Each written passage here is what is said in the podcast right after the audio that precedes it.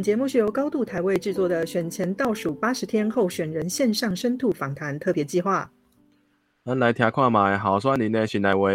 做会开讲咱台湾在地帮。大家好，我是主持人法兰克。大家好，我是蝴蝶，欢迎各位收听今天的节目。我们的录音时间是二零二二年十月二十二日星期六。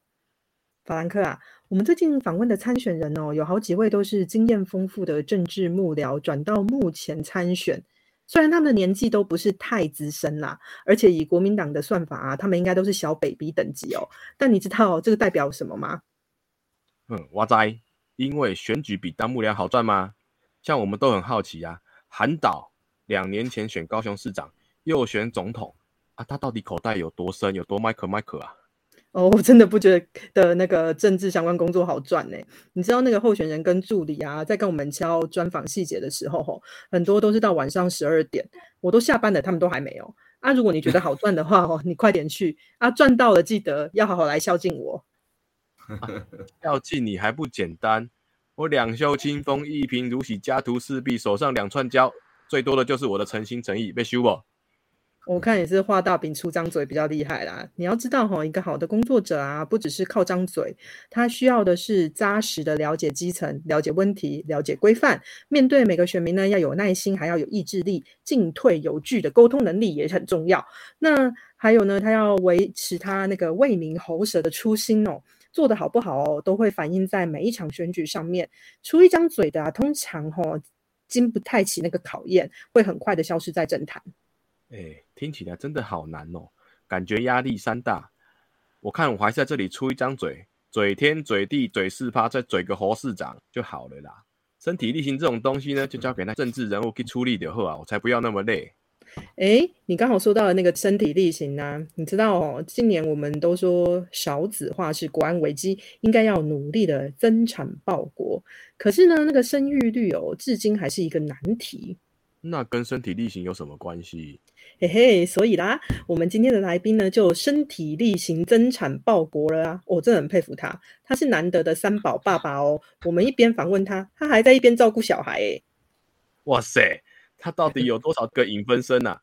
我们今天的来宾就是一个有着丰富政治幕僚与竞选经验，再加上四年的议员实务经验，现在要竞选连任的新北市中和区市议员候选人张志豪议员。议员你好。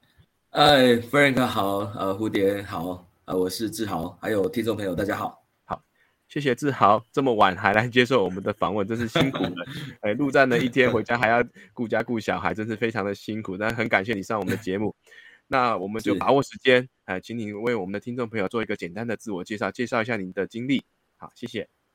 好，谢谢，呃，给我这样的一个机会，然后，呃，我。我在过去四年的议员的任期内，呃，非常幸运的可以担任到党团的职务。那呃，有在这四年内有两年是担任书党团的书记长，那也担也担任过党团的干事长。所以对于呃整个议事啊，对于整个法呃这个议会的操作的推动，其实是呃有参与到。那呃，觉得是还蛮幸运的一件事情。然后过去，因为我是呃从幕僚出身，然后呃从党务系统以及国会系统，那么呃后来呃在蔡英文总统当选二零一六年当选之后，那也担任过一年的呃蔡英文的发言人，呃所以我是呃在第一次参选的时候，二零一八年那那一次选举，我是把自己定位成呃就是要从这个蔡英文发言人，从党的发言人，我要转型成。市民的发言人，所以呃，包括我这四年的经营，我都是呃，希望把我过去的专业跟历练可以呃贡献在呃这座城市，所以我现在呃就是呃也期许自己变成一个为综合代言的一个发言人，所以呃包括这个相关法案的推动，包括争取预算啊，包括呃在议议会里面问政，其实。都是以发言人这样的一个角色，呃，来来来定位的。那大概是这样子的自我介绍。对，哦，非常谢谢志豪。那我想说，我们的民众啊，算呃，可能对你如果不是中和地区的在地人士，可能对你的印象可能还会停留在那个发光鲜亮丽的发言人的那个地方，穿西装那个样子。对对对对对对，没错。那所以我们想多介绍一下你为什么会变成现在这个样子啊？那那我就是说，就是说我们看了一下你的你给我们的相关学经历哦，以你的学历看来，你似乎就是对那个国家发展啊、公共政策是非常非常的有热情。是所以你当年毕业以后，是不是就觉得啊，所以我就是应该要从事政治相关工作呢？还是你有没有从事过政治相关工作以外的工作呢？哎，其实其实没有，因为因为因为我那时候呃刚刚大学毕业，我就到那个综合，那时候最早期的立委是赵永清，就是那个环环保立委嘛，那他现在是监监察委员，然后那一年我就应该是二零零四年吧，然后那一年我就是毅然决然的，包括我就是在那一年加入民主进步党，那我就认为说，呃。加入政党其实不仅是可以呃让年轻人呃可以有参与公共事务的机会，那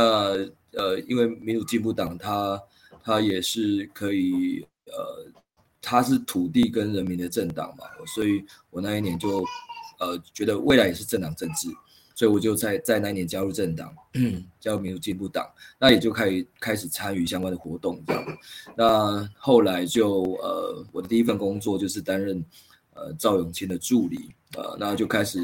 其实呃那时候还没有参与国会的运作，那呃因为刚刚毕业嘛，所以在地方呃助理的工作居多，所以在那边大概一年的时间，那所参与的是比较呃地方事务啦，就跑通啊，啊就跟着委员哦，那去去会刊啊等等，那但是经经就经过一年的时间，我我就发现说，你要参与政党政治哦。你你一定要让自己呃有有不同的历练呃，就是你参与过地方之后，你你会很想要就是说，哎，去去民党文宣部呃去看看，因为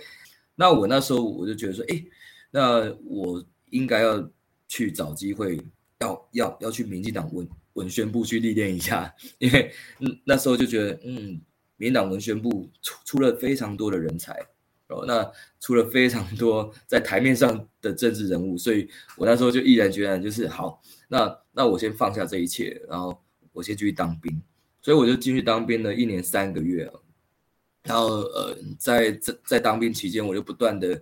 看报章杂志啊，就是社论啊等等，然后就开始练习啊，就是揣摩我我如果呃退伍呃，如果这个工作机会，我要怎么去应征？进去文宣部，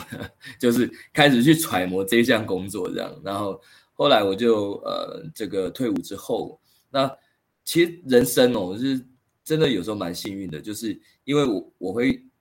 不仅看报章杂志，我会上去看那民进党官官网，那看他们的那个每一篇的新闻稿，呃是怎么撰写的，就是开就开始揣摩嘛，所以我我必然要去关心这个政党呃这个这官方网网站它所有的动态。呃，就是要去揣摩他的一切，然后去看他办什么活动啦，然后他应该是是怎么办的啦，那他的那个选战的 slogan 为什么这样定啊？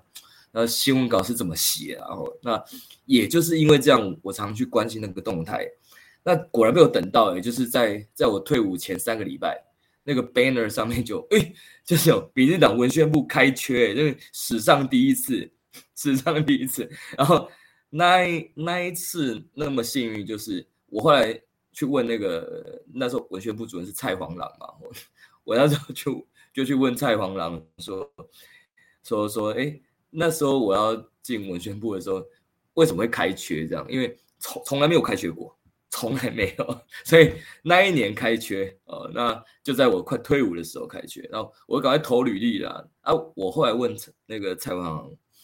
那个蔡委员就跟我说啊。啊，都试看卖啊，从来无从来无去外口吹鬼，啊，都试看卖的，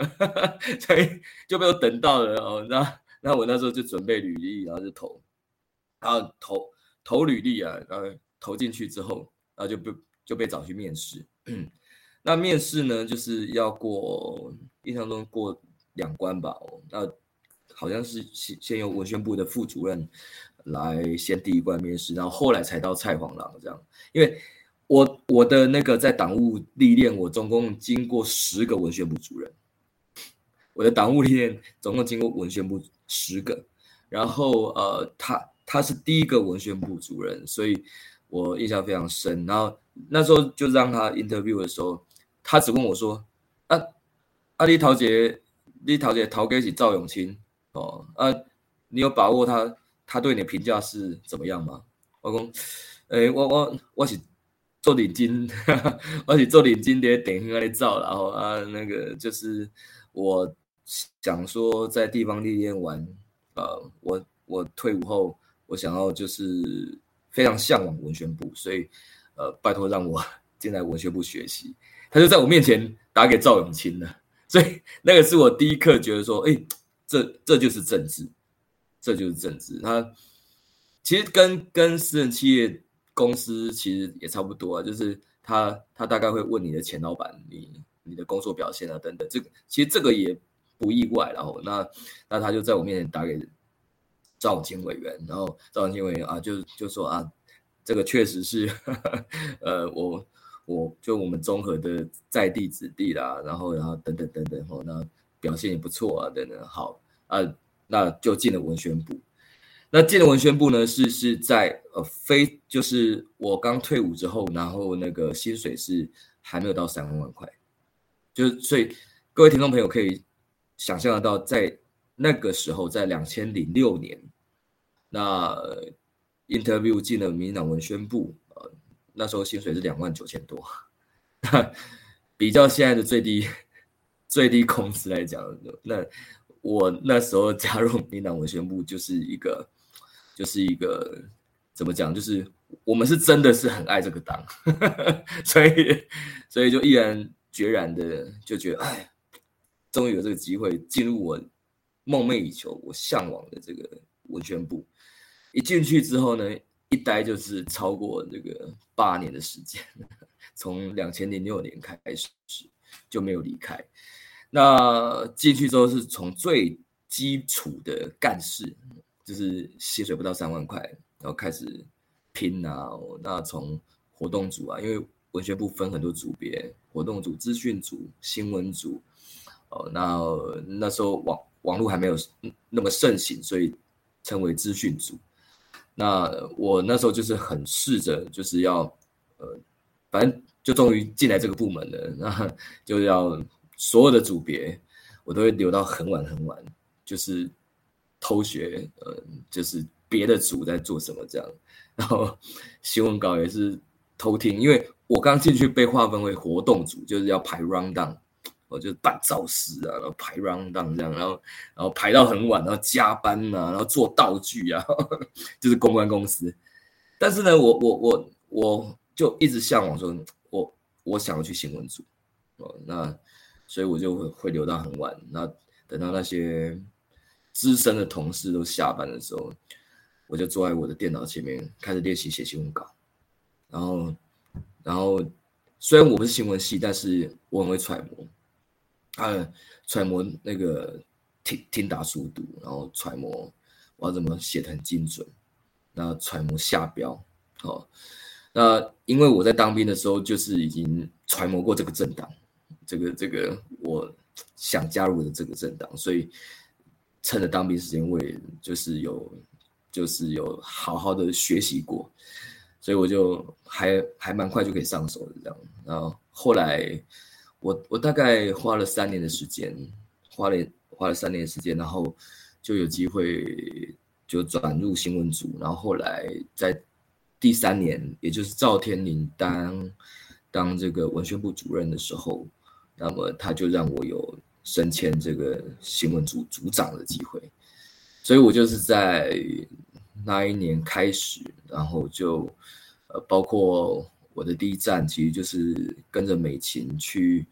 去花莲，呃，因为两千零一十年，呃，就是年初有一场是那个立委补选，那美琴委员被派去花莲要东征，哦，那我们就被蔡英文主席哦，那时候就是呃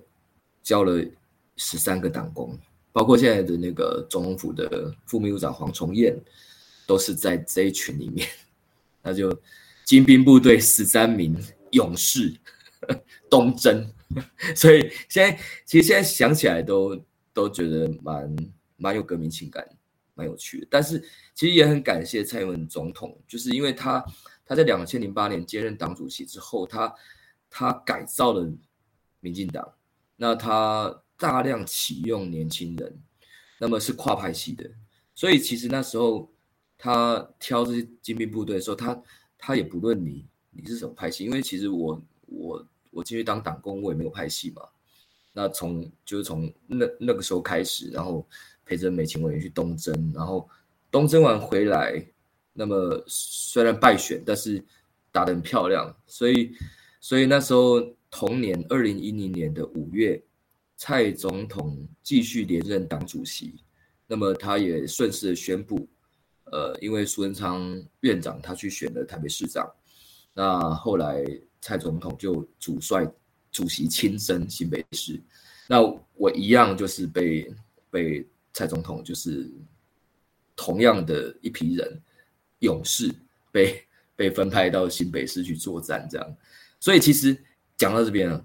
我跟着蔡总统呃在新北市征战，包括政策啦。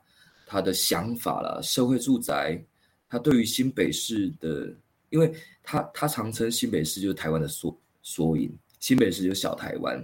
所以他那时候很很多的，他现在治国的理念，他现在在内政上面在处理相关呃的事物跟方向，包括长照托育啊，包括社会住宅啊等等，怎么照顾年轻人，都是在二零一零年那个时候他的。包括罗志正委员他们筹组的所有的政策幕僚，帮他完整的定位出来，那才会后来有二零一二的十年政纲啊，跟二零一六年的国政的整个方针，就是在二零一零年的新北市长选举所定下来的。那确实啊，呃，在前天蔡总统来到综合符合宫，哦，他。他就是再次连连任总统之后，他等于再再到中和来，就是感谢这个中和以及永和哦，就是双和的乡亲，呃，对他的支持。那他他就有提到这一段，他就说他现在的治国，包括内政所有的照顾哦，这个福利政策，源自于二零一零年的新北市长选举。那那在那一场的选举，因为我是担他。担就担担任他的新闻幕僚，所以那时候，呃，总统他是第一次选举，所以我跟总统也是互相在揣摩。我是随车，随车压力超大的，就是 我要在车上打新闻稿，好，然后我是坐副驾驶座。为什么压压力大呢？因为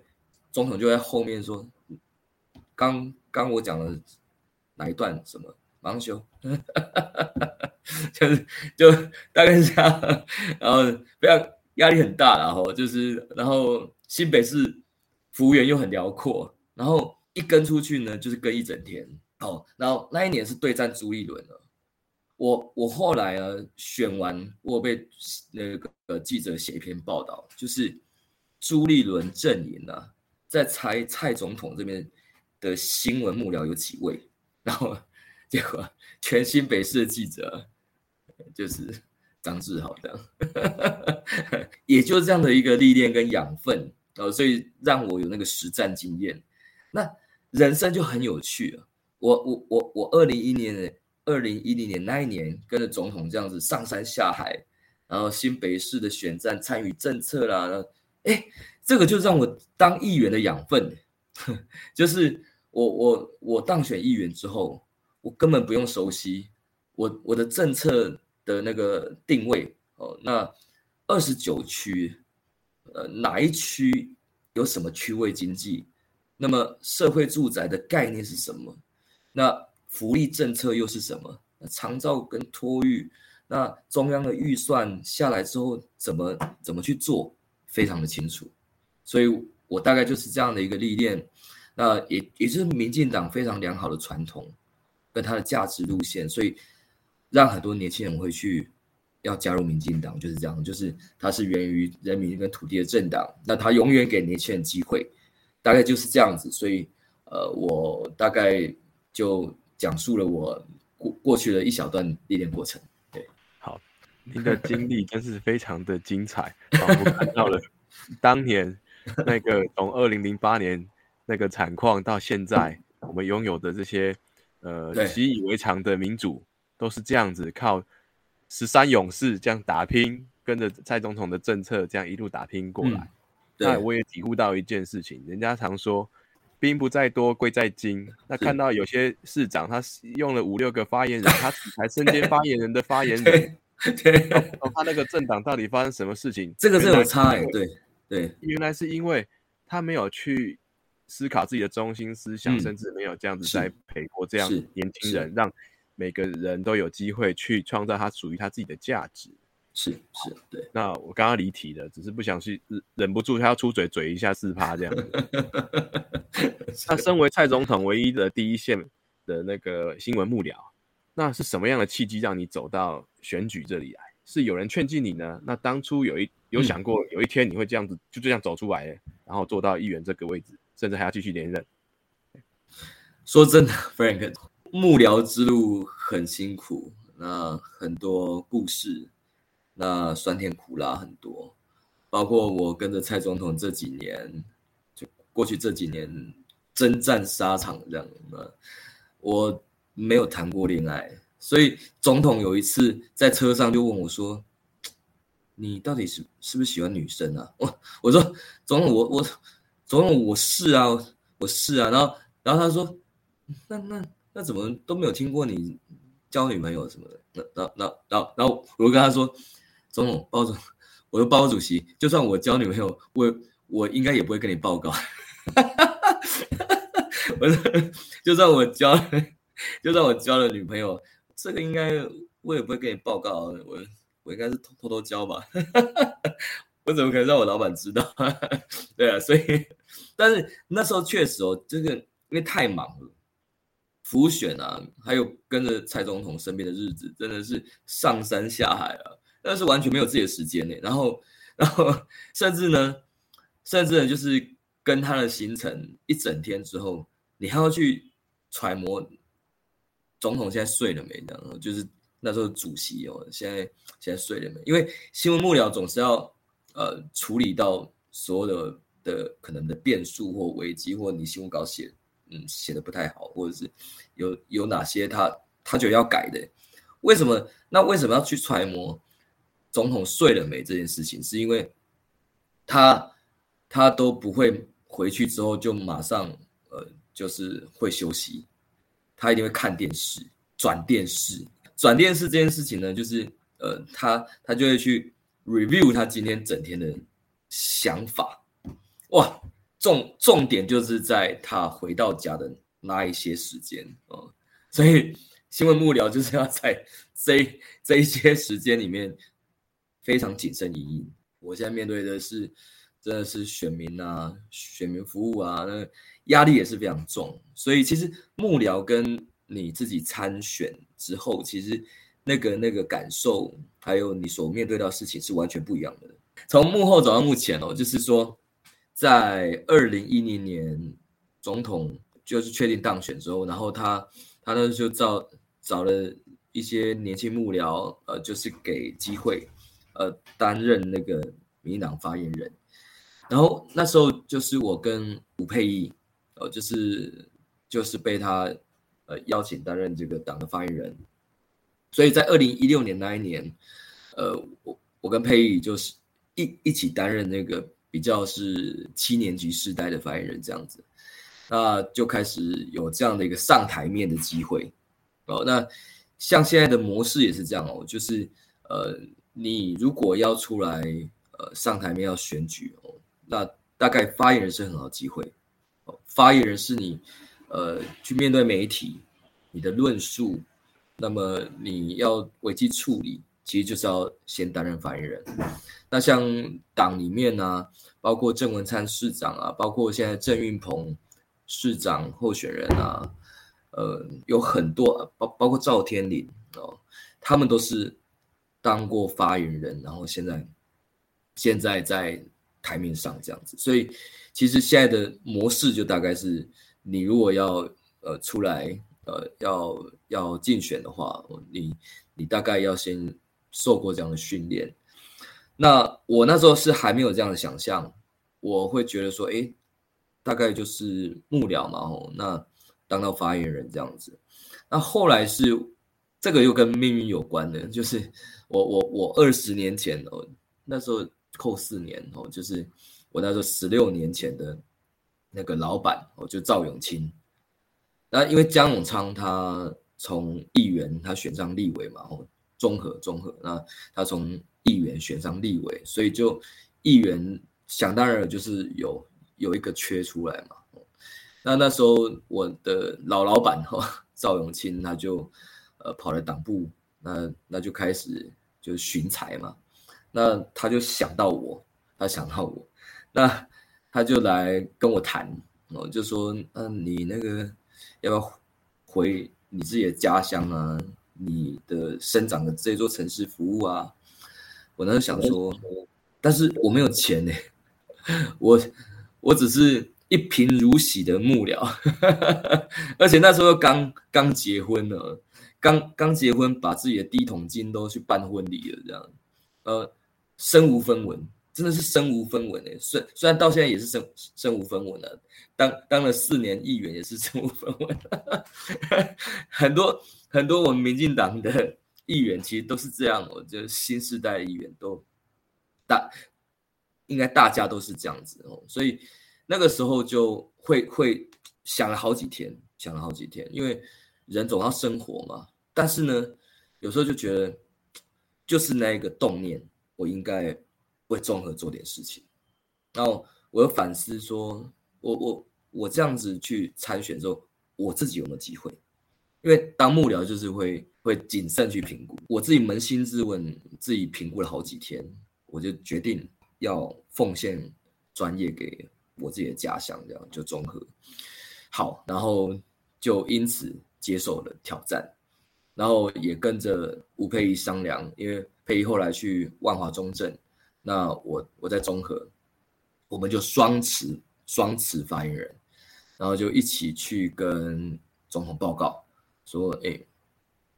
配以我，然后我们准备要双持发言人，所以那那个那个时候就有大篇幅的报道，就是小英发言人双持，那分别投入万华中正跟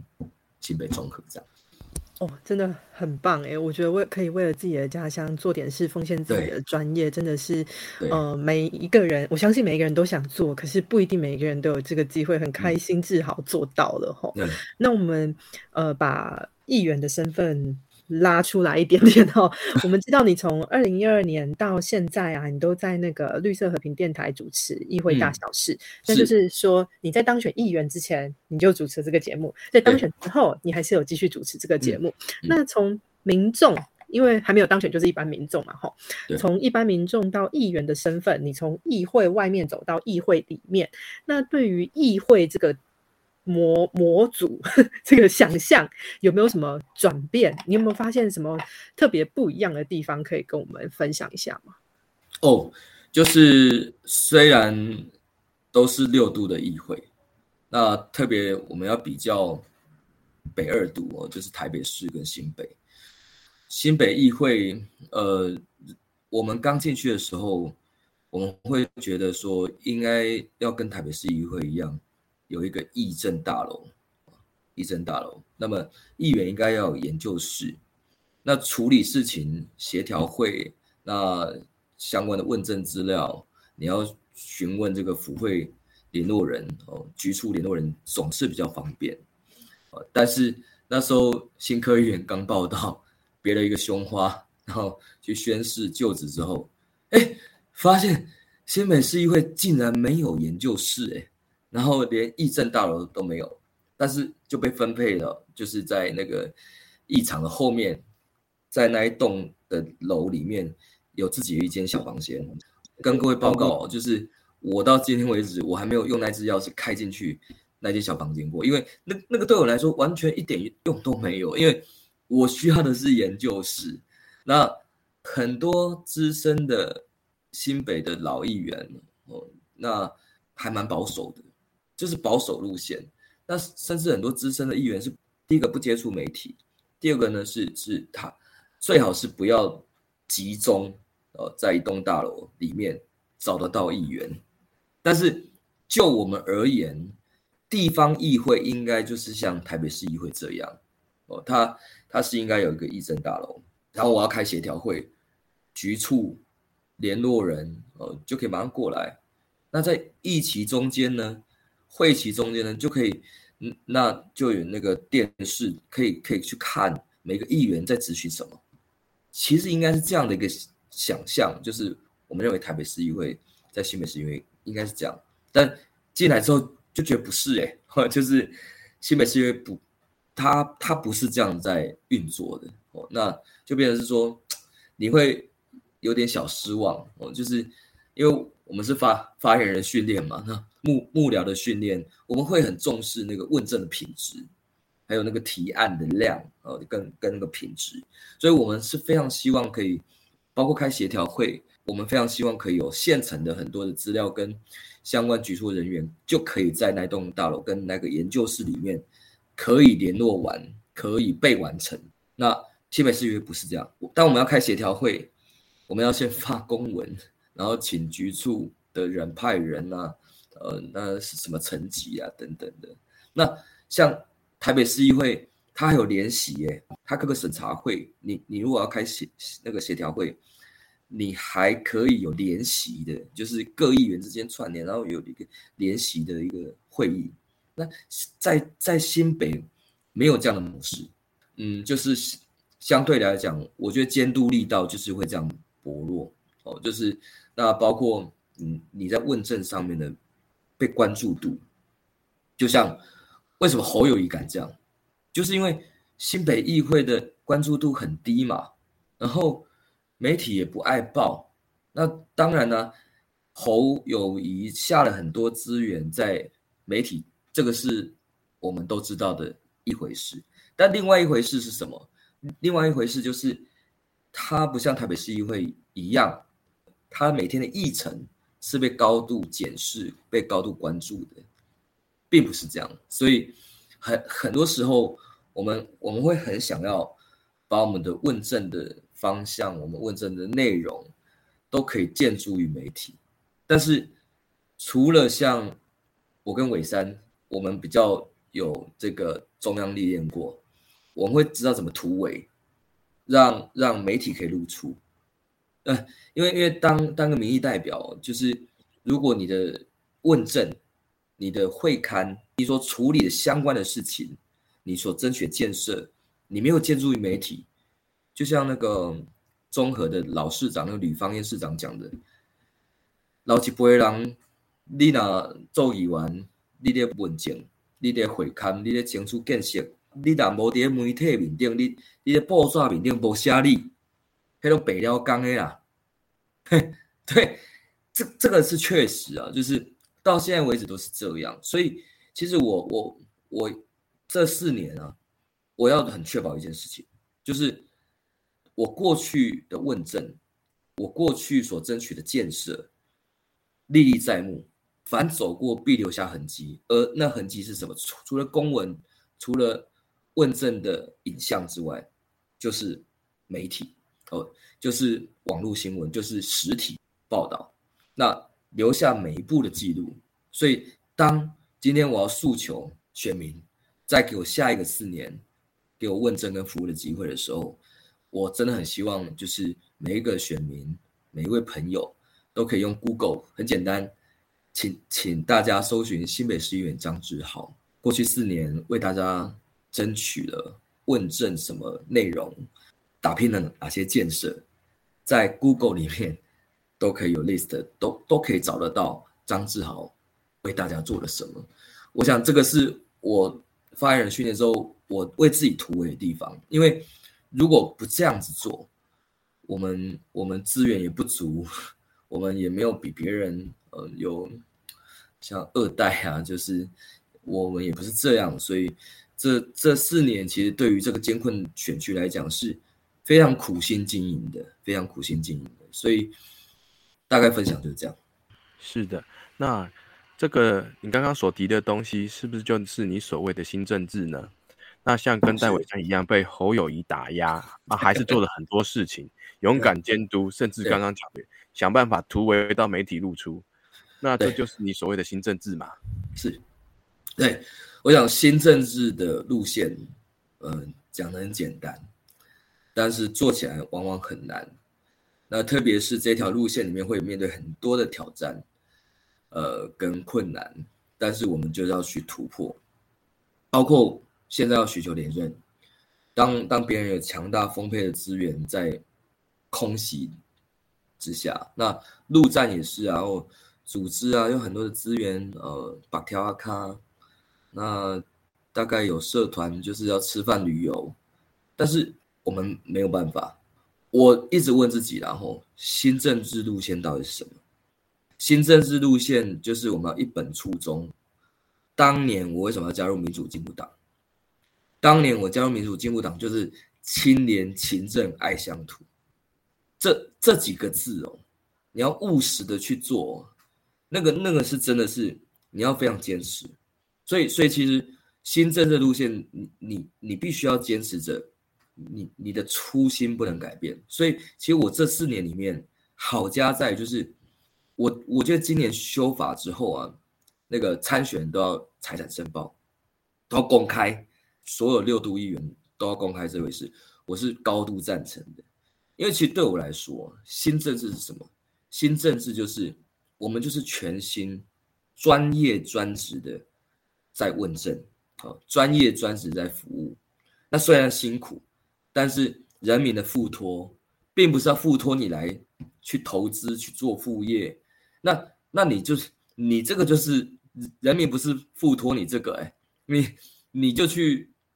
走别的路线啊，你就做自己的事啊。那如果当你有这些副业、投资啊等等的，你不会专心于你的本务。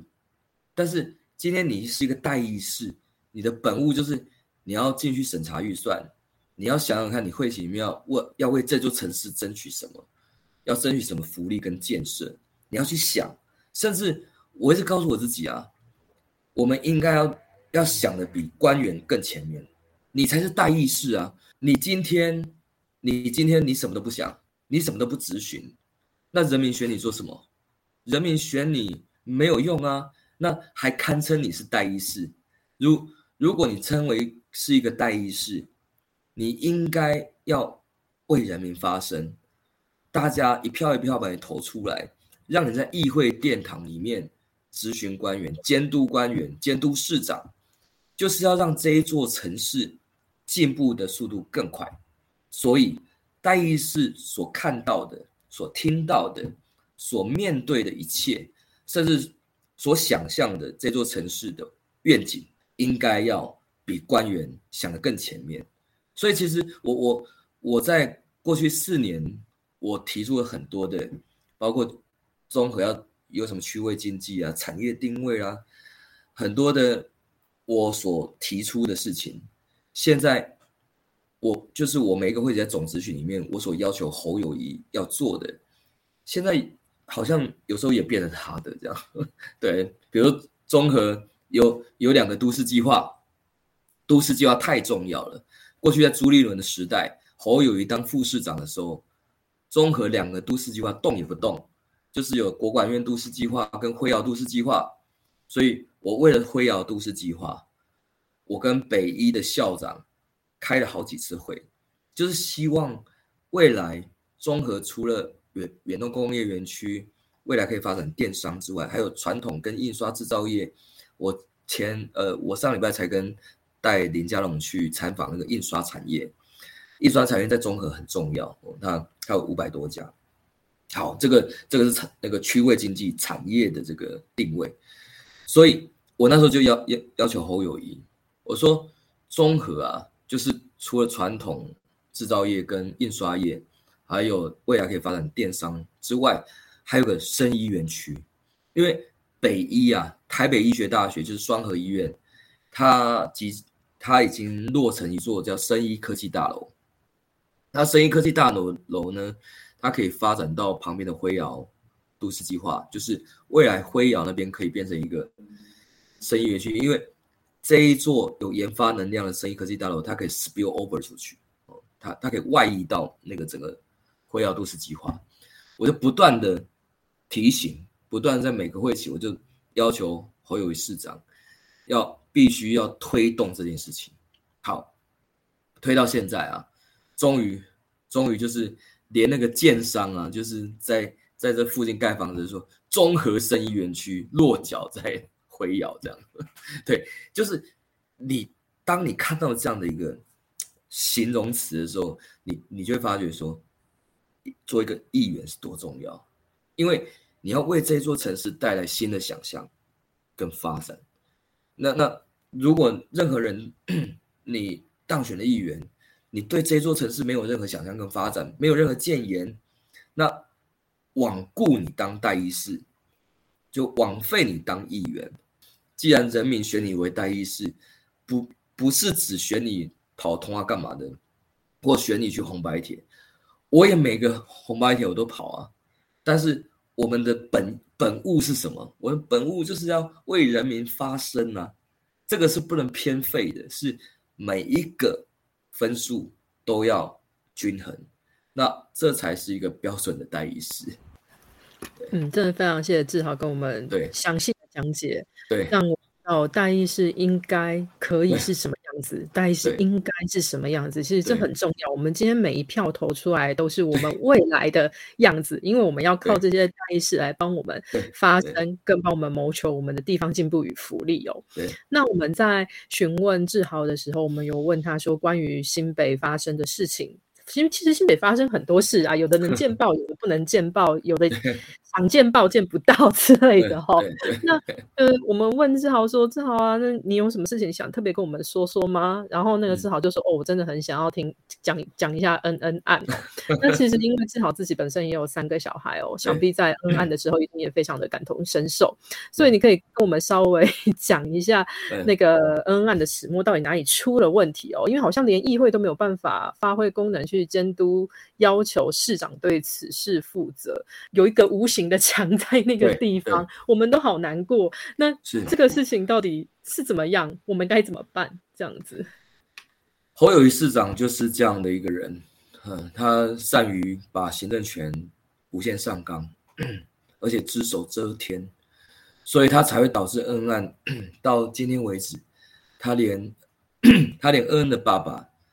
他到目前为止，他都不亲自去面对。那他一直声称说他他会好好处理这件事情，根本是骗人的。我到今为止，其实我跟恩恩爸都私私下都有一直在关心他，然后我们也都互相有联络。那我也把我的律师团的律师，呃，就是让恩爸可以为恩爸伸张正义。好，那到今为止。我们都还在做这件事情，只因为一件事情，恩爸爸他他们家是住在中和，他是我们的中和人，所以第一时间我就站出来捍卫正义。那这件事情就只有四个字，叫政策杀人，很标准的政策杀人，还有决策失误，就是很很清楚的。这个消失的八十一分钟里面，卫生局在当初的决策里面，消防局在遇到 COVID-19 的病患的时候，消防局无法第一第一时间马上派救护车，在原先的他们的决策里面，就是要通过卫生局去派，卫生局同意的时候，消那个消防局才可以派救护车，但是。侯友谊市长他始终只手遮天，而且不承认就这件事情，所以为为什么这个消失的八十一分钟，我们要一直探讨，溯本归源就是出出在这里，就是你的决策。好决策失误，我们要求你提出你那时候你们的防疫会议，新北市府级的防疫会议的会议记录，你也不敢拿出来，好，那如果你坦荡荡，你不承认你有决策失误，那请把你那时候的新北市的防疫会议的每一次的会议记录都拿出来给议员看呐，也不给议员看，藐视议会，然后什么事情都以为媒体那边包装完了，然后自己就没事这样子。好，那官员犯的错也也不下台。好，那一一一直到最后，他其实他原本觉得他自己就可以把这件事情处理掉，因为我我印象非常深啊，就是他那时候他的鳄鱼的眼泪，还帮恩恩爸爸宣布了恩恩的过世的消息，好，帮家属公布，公布的时候他哽咽，他本来以为他这样的一个戏码做足了，做完了。他这一件事情就可以结束了。后来他料想不到，恩恩爸爸后来就写了脸书，然后就把这件事情爆开来了。这是他自己始料未及的啦。那比较可恶的是，当恩恩爸爸讲出这件事情的时候，你侯友谊，你既然不是去好好的慰问家属，好好的去面对家属，你更甚而是派你的官员。试图要去处理家属，试图去把它整个要湮灭掉，这这个就是非常令人觉得非常愤恨的地方，就是你根本没有肩膀，而且你还试图去要把 N N 八的事情透过媒体也好，透过你的官员要把这件事情盖掉。哦，N N 事件到今天为止完全没有真相。就是侯友谊，你一个人的霸权，跟你一个人的咎由自取，所以林佳龙市长候选人才会说，当他上任市长第一天，他就要把所有的资料公都公布，因为恩爸爸其实说真的，他已经失去一个小朋友，那他要的就是真相，他要的是一个从头到尾非常清楚的始末。你市长就交代清楚就好了，犯了错就道歉嘛。那政策杀人、决策失误就下台嘛。这这不就责任政治吗？你也不下台，官员不下台，然后市长也不道歉，这算什么？所以到到今为止，我还是非常生气啊。所以，我我还是我后来我就受不了了，因为既然你藐视议会，所以我我就跟何伯文议员。就递状去监察院，要求监察院就是拜托监察院诉请立案调查，所以我们还是非常期待，而且希望监察院可以很快有一个调查结果，可以给恩爸一个真相。好，听起来真的是让人家非常的气愤跟难过。那对，在如此艰困的选区里。不止市政府这样的这个态度，再来就是选民的结构又是蓝大于绿，那你这个议员真的很难当哎。你是有很强的八股吗？你请问你爸爸是谁？那究竟是什么促使你出来要选连任呢？就是三个字，就新政治。呃，新政治哦，就是呃，它是一个民主试验，所以这这一场。连任之路呢，我把它当成是一个非常严酷的考验，那它也是一个非常大的挑战。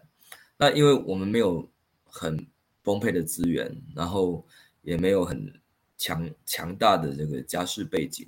所以我们走新政治这条路呢，就是会特别的辛苦。那所以我在这场连任之路，我告诉我自己，我还是要运用我过去的专业。以及我的幕僚的经验，我要用问政说明会的方式，向市民朋友报告我过去四年所做的事情，我的问政，还有我的服务以及我的建设成绩。那我把成绩单拿出来，那我一场接一场的客厅会跟问政说明会，我不断的跟我们所有市民朋友做面对面的沟通，直接向他们报告。我过去四年做哪些事情？那把成绩单摊开来，用政绩寻求连任是我的这个初衷跟坚持。那这一场新政治的民主试验呢，我也希望自己可以透过这样的民主试验，可以让自己顺利连任之后，就可以告诉很多年轻人：假设你你没有家世背景，假设你没有很丰沛的资源，就像我当初我从幕僚要上台面要参与地方政治一样，人都会先问自己：我有没有这个条件跟资格？那么条件资跟资格就是你的存款到底。你有没有办法 support 你这件事情？其实这很现实的。我回头想，我四年前，就是五年前那时候刚决定要选，跟太太刚结婚，我我只答应太太一件事情，我说我答应你，呃，我会很很努力的去募款，但是我会尽力的，我我会尽力的，不要让我们刚结婚之后就负债。超过我们的极限，这样，然后，然后太太就说：“反正，反正你你现在是一家之主，你既然要去走这条路，我相信你会 很清楚这个数字。确实，因为我说真的，我也没有房子可以去去抵押，因为我们家我爸妈给我的就是。”就是就是给我一个很良好的品格啦，嗯，还有家世传统。我我就我们家没有任何的这个财产跟家产，这样对，所以是一个跟大家都一样的小小康之家。那我那时候参选了，我我想说这个这个这很麻烦的，因为要先先通过初选才才才可以到大学，然后通常呢，民进党的初选都是最激烈的。呃，在初选是花最多的，所以那个时候就是到处去问人啊，去去取经啊，比如说去问王敏生议员啊，那个是我发言人学长嘛，我去问阮昭雄议员啊，这也是我发言人学长，我我就很很焦急，很担心会负债太多这样，然后当我去寻求他们的经验的时候，我得到答案就是，哎呀，那个你就是。坚持就对了，负债一些哪算什么？我们到现在都还在负债啊！那没想到我的答案是这个，我我竟然没有得到一个很就是很错的答案，就是每每一个 每一个经验都告诉我说：“哎呀，负债那一些算什么？就是反正你就是负债，那你就一定要选上。那负债的选上，你就会持续负债哦。然后我就哦哦，OK 啊。”那我现在有很深刻体认，因为我到现在就是持续的在负债，那就是那个那个真的，因为经营服务处每天的那个呃支出啊，所以所以那个没有没有任何投资跟副业哦，走新政治路线，不包工程，呃不走偏呃偏路，然后呃没有副业，没有投资。呃，连连股票都不买，那这个这个状况下，你到底你到底要怎么支撑支支撑下去？我只能很庆幸，就是嗯，就是有一些负债的的这样的方式，然后那这都是那些发言人学长教我的，就是就持续的负债，奉献社会。对，我是觉得发言人学长们虽然说说的也没有错啦，可是哦。我真的很为你三个小小朋友担心，他们会不会有一点饿到之类的哦？蛮多人为他们担心的。对对对对对，那希望就是如果今天爸爸如果真的让你们饿到了，请记得去找一下发言人学长 那个主发言人北北们我，帮你们帮你们。付一下学费、牛奶钱 之类的哦。那我们知道啊，你过去四年真的为新北跟中和地区做非常多、非常多的事情。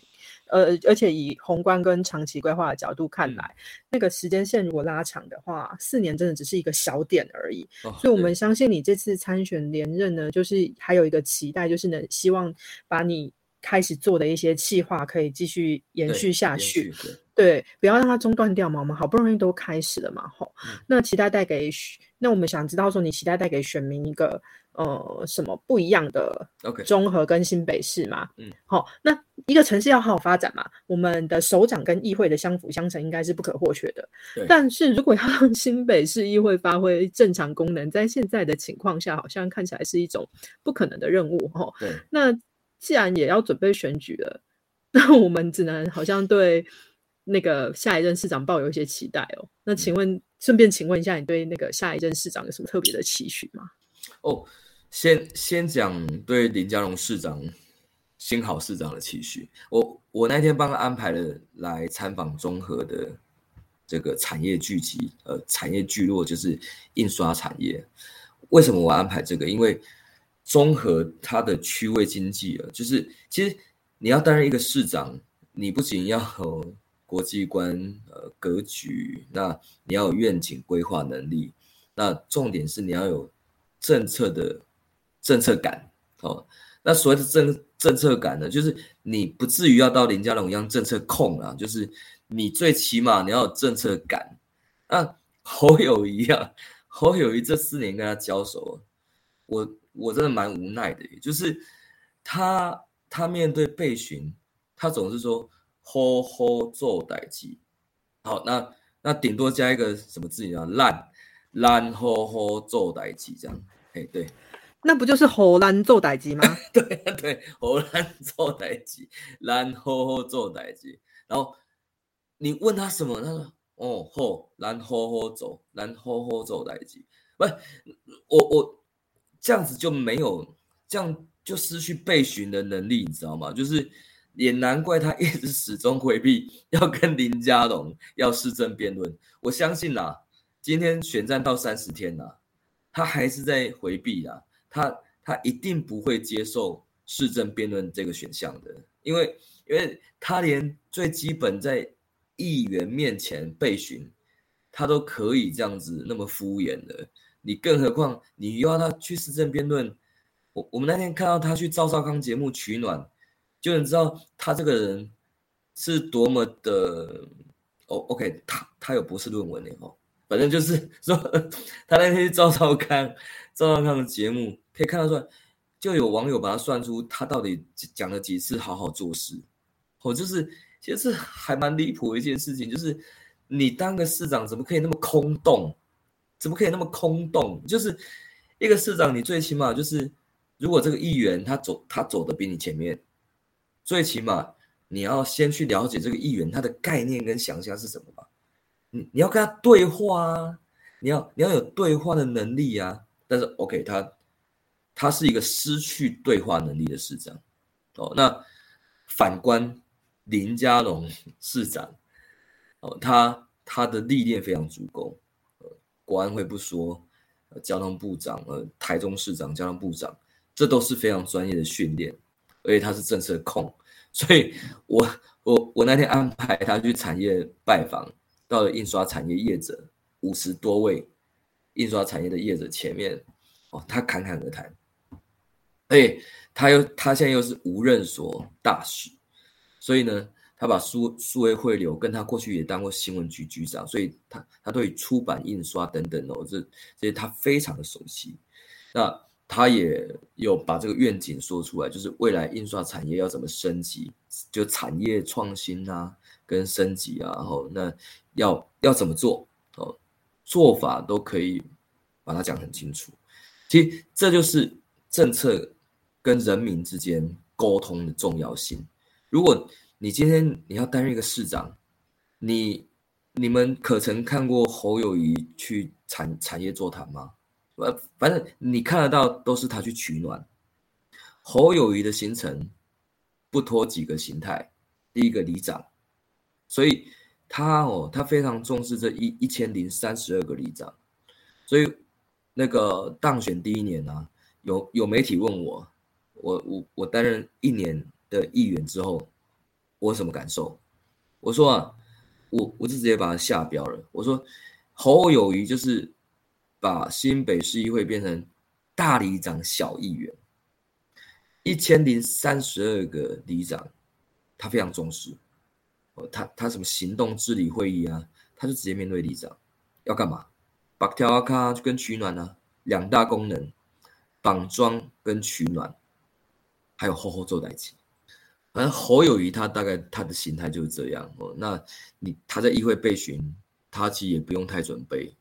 总咨询他真的不用太准备，因为他总是一推三五二哦。那旁边的官员就老是跟他咬耳朵，所以我们常常都会讲一件事情，就是说侯市长，我或我就直接请大会主席，我说议长，请他请某某官员先不要讲话，请某某官员先不要对市长咬耳朵，因为我们现在在咨询的是市长，不是官员。我要咨询官员，我在业务咨询的时候就可以咨询了。你在业务咨询的时候，就要很妥善的跟议员说明你该说的，而不是在总咨询的时候你在对市长咬耳朵。所以侯友谊就是这样，我就是这四年他的表现就包装出来的。所以我们常常要提出一个问题是：当一个当这个侯友谊，他把媒体的包装，把所有的人设全部都把它拆开之后，侯友谊剩下是什么？他剩下就是他的霸道，跟他的武断，还有他的没有肩膀。其实他原本的侯友谊就是这样的一个人，他只是他他现在在被包装之后，他变成好好像是一个好好先生，一个做要好做歹杰郎。那其实破绽百出，然后特别是恩恩案发生之后，我们可以发现他更有这样的一个那个现象。那另外呢，比较林家龙之后，你会觉得他差更多，因为林家龙是会直接面对面沟通的，他他对产业他可以直接用他的政策概念去沟通，因为他的经验累积跟。跟他的学识，还有他的丰富的那个政策概念，他可以带给很多产业界也好，或者是各阶层的民众，他们想要的答案，他可以把它透过他的构思、他的想法，把它汇整出来。我想这就是因为蔡蔡总统为什么一定要林佳龙部长一定要来选新北市长原因，因为新北市就是小台湾。你可以把新北市处理好，你就可以把台湾的问题处理好。因为那时候的感受就是跑新北市，你就是上山先跟下海。你可能一天里面可能在北海岸，你后来又到山区去了，哦，就是到了晚上可能就就在那个平溪，就是跑来跑去这样。就是然后有都市有乡村，哦，就是它就是一个台湾的缩影。那。更甚而，现在新北市的预算高达快一千九百亿。那我们所有的听众朋友，难道希望再把这样的一个那么庞大的预算，再交给一个擅长只手遮天的一个市长，让他继续连连任吗？第二个，他根本就是想选总统，那他一定会变成一个绕跑市长，所以绝对不能选他，因为选他就是在浪费钱。浪费国家的资源，因为还要再办一次选举，真是浪费钱。非常感谢志豪今天跟我们说了许多的实话跟大白话，希望那个对啊，大白话啊，对啊，去哪里可以听到这些东西？希望选民对啊，希望选民们都能够有雪亮的眼睛，做出正确的判断，一一二六愿意出门投票哈。对，那因为节目时间的关系，那希望志豪最后可以来告诉我们一下，那个选民呢必须知道，而且非投票给你让你连任不可的理由是什么？我们来认真拉票一下。好，各位听众朋友，还有所有的好朋友，谢谢节目给我这个机会可以阐述。我会继续坚持新政治路线，然后希望这个路线、这个模式，呃，可以因为我们的坚持而被永续的，呃，让我们后续很多的年轻世代、很多年轻人都可以，呃，仿效这条路线，那一样可以保持初心，那可以这样子坚持走下去。那这个对于这座城市或者是这个国家来说，它是非常正面的。那虽然新政的路线是非常辛苦，不过他会鼓励说，没有资源、没有背景的年轻人，只要你加入政党，然后未来就政党政治，不管是你先呃在或从党务系统也好，只要你付出你的专业，然后你有热情。那你有行动力，你就一定有一天可以找寻到自己的定位跟自己的路。那呃，也希望说这个路线可以被我们继续坚持着。那我们会做给大家看。那这一次就三十天后，十一月二十六号，我们说综合的朋友的选择其实非常关键。嗯，你如果要持续的看到这这座城市没有更长远的进步，如果这座城市不是一个呃本于他专业专职的理念，然后在议会里面呃专心的问政，然后为大家争取建设跟福利，那他如果是他如果不是心无旁骛，那他就大概就不会把大医师的工作做好。所以拜托大家，就是最后三十天。我们要好好思考这座城市的未来。那我过去的四年，我已经提出政绩成成绩单，我已经告诉我自己，我要用我的一一步，用一步一脚印，然后用我的啊每一场的问政说明会来向市民朋友报告，我过去四年已经把政绩都做好。那我也定定了我下一个四年，拜托大家再给我做事情的机会，让我可以连任。那连任之后。我会再把下一个四年做好，其实这就是责任政治。那我们也希望这新政治路线可以被坚持下去。那我们也会继续的加油。那拜托大家，一定要让更多坚持新政治路线的新时代工作政治工工作者可以保留更多，保留更多席。那让我们在新北市议会里面可以推动更多的事情，那可以让新北市更好。是的，这四年的成绩是他从幕后走到幕前达成的一个里程碑，也是检验他自己多年所成潜蓄积的能力发挥的结果。但更难的是，如何将这股能量转化成更圆融于体制内，让体制内好的更好，坏的产生质变。因为一切好的过程，得利的都是人民，得利的都是国家社会。张志豪三年争取破六点五亿的经费。选服做了三千多件，就是在宣示着这股能量还在持续燃烧着，他还要做得更多更好。航楼 day 的神明在看顾着，综合的民众在期盼着，就用你手中的选票，让这股让新北更好的力量继续留在议会，对抗着那乡愿蛮憨的新北市政府。好，呃，又到了节目的最后，又是我们交朋友拿好物的时间，非常感谢志豪今天来跟我们一起。讲话 聊天，好，那本次的好物呢，是由彰化县议员候选人刘山林赞助的，最近非常夯哦，听说戴上就可以拿冠军的那个顺泽宫的冠军神帽，哎，希望大家都可以拿配冠军呐哈，呃，两位都可以顺利当选。那在这次专访公布的隔天十二点，我们会在张志豪与高度台位的粉砖各抽出一位幸运得主，小编会跟你联络寄件地址哦。请大家在留言处给志豪议员加油打气，要动算，并且分享给你的亲朋好友，最好是在新北综合区的选民，一起来留言参加拿好物的活动。今天非常谢谢志豪议员这么晚还接受我们的访问，也谢谢大家的收听，我们下次再见，拜拜，拜拜，谢谢，拜拜。